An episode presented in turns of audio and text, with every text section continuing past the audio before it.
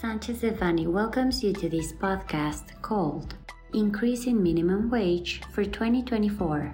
We remind you that this material is only informative and cannot be considered legal advice. For more information, please contact our lawyers directly.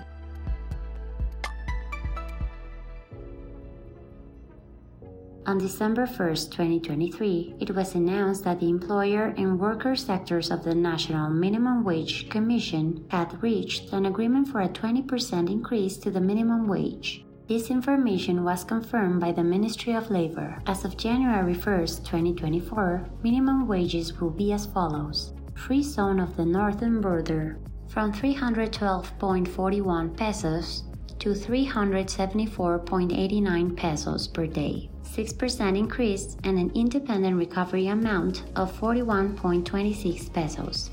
General from 207.44 pesos to 248.93 pesos per day. 6% increase and an independent recovery amount of 27.40 pesos. Although the increase in minimum wages should not serve as basis to increase wages that are already higher than the minimum wage, in individual employment relationships or in collective bargaining agreements, we anticipate that it will put significant pressure on companies, as employees and unions will seek increases higher than the inflation registered by the country at the end of the year. Companies shall have to work on strategy and communication processes to control unions and workers' expectations. It is worth mentioning that although the announcement has already been made by the President of Mexico and the Ministry of Labor, the increase has not yet been published in the official Federation Gazette.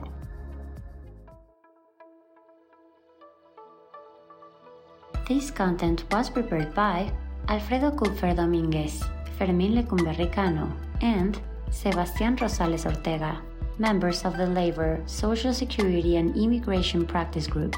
For any questions or comments on this material, please contact us directly or visit our website, sanchezdevanny.com.